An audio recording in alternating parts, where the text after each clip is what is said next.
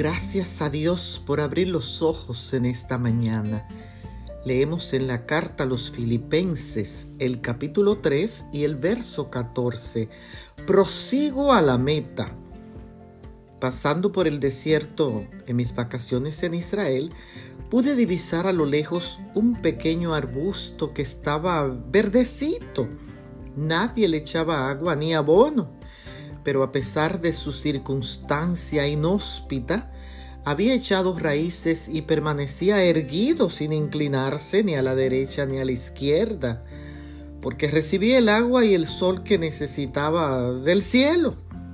Para nosotros, que se nos hace tan difícil crecer, porque nuestra circunstancia a veces es desfavorable y los obstáculos nos desaniman, es importante avanzar en nuestra relación con Dios y entonces podremos florecer como este arbusto. El apóstol Pablo experimentó desafíos y muchas dificultades, pero no se dio por vencido y pudo decir, prosigo a la meta. Dios te da fuerza para seguir, perseverar y crecer. Como Pablo, tenemos que seguir avanzando avanzando. Hoy tú puedes decir, fortaléceme Señor, necesito de ti para seguir de pie y florecer.